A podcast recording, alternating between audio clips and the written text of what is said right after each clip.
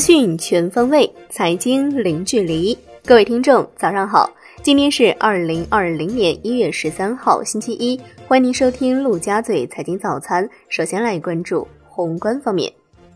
央行副行长潘功胜表示，继续实施稳健的货币政策，为促进经济高质量发展创造良好的货币金融环境，将综合考虑经济增长、通胀预期、宏观杠杆率。和汇率稳定，保持灵活适度，加强逆周期调节，疏通政策传导机制，提升货币政策效能，发挥好结构性工具引导作用，加大对重点领域和薄弱环节，尤其小微企业、民营企业、制造业支持力度，服务经济高质量发展。国务院国资委在京召开地方国资委负责人会议。研究扎实做好二零二零年国资国企工作。会议强调，突出抓好改革落实，全面实施好国企改革三年行动方案，突出抓好科技创新，推动企业大力提升技术创新能力，突出抓好结构调整，不断提升国有资本配置效率和整体功能，突出抓好职能转变，以管资本为主，加强国有资产监管。武汉卫健委的消息：二零二零年一月十一号零点至二十四点，无新增新型冠状病毒感染的肺炎病例，治愈出院四例，无新增死亡病例报告。交通运输部表示，要深化改革创新，加快提升交通运输治理体系和治理能力现代化水平，推动完善综合交通运输管理体制机制。加快推进交通运输重点领域改革，加快推进法治政府部门建设，结合交通运输实际创造性开展工作，以钉钉子精神狠抓工作落实。来关注国内股市，浙江省金华市中级人民法院日前对一起多团伙相互配合、有组织实施操纵证券市场案宣判，利用四百多个账户。恶意操纵八只股票，获利达到四亿余元，三十一人因操纵证券市场案获刑。前海联合基金发布最新观点：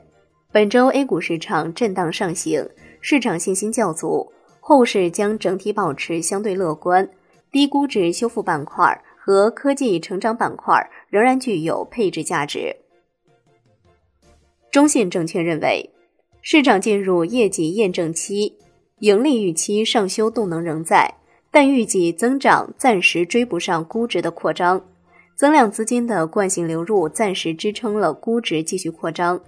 但当前市场已阶段性充分反映经济企稳预期、通胀可控以及贸易协议对人民币汇率的正面影响，预计增量资金流入速率放缓，市场上行有惯性，但动能在减弱。预计将从快速上涨和轮动回归到常态。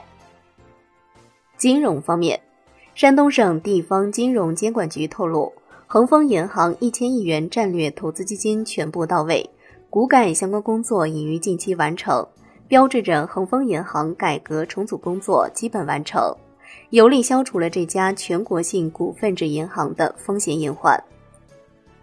针对北京市在全国率先试点的金融科技监管沙箱，北京市地方金融监督管理局局长霍学文表示，金融科技监管沙箱已于去年落地，下周公布第一批入箱项目。海军零五五型万吨级驱逐舰南昌舰归舰入列，标志着海军驱逐舰实现由第三代向第四代的跨越。全国政协副主席、中国科学技术协会主席万钢在论坛上强调，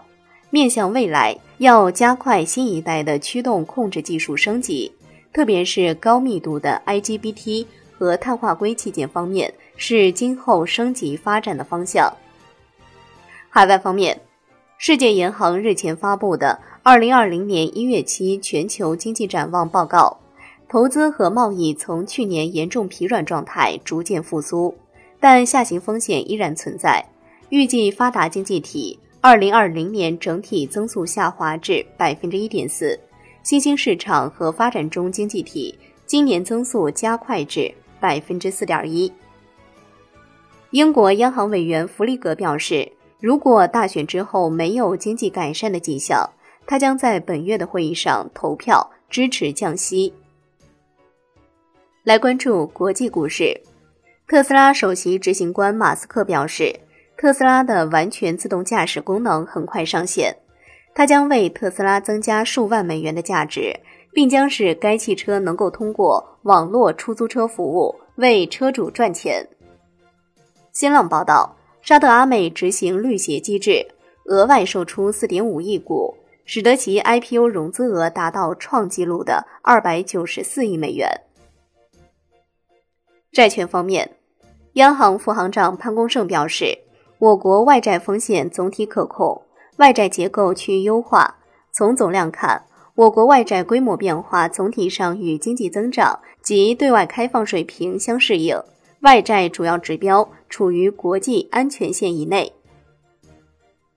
最后来关注外汇方面，央行副行长潘功胜表示，人民币汇率弹性增强，双向波动在合理均衡水平上保持了基本稳定。我国国际收支将保持基本平衡的格局，跨境资本流入将趋势性增长。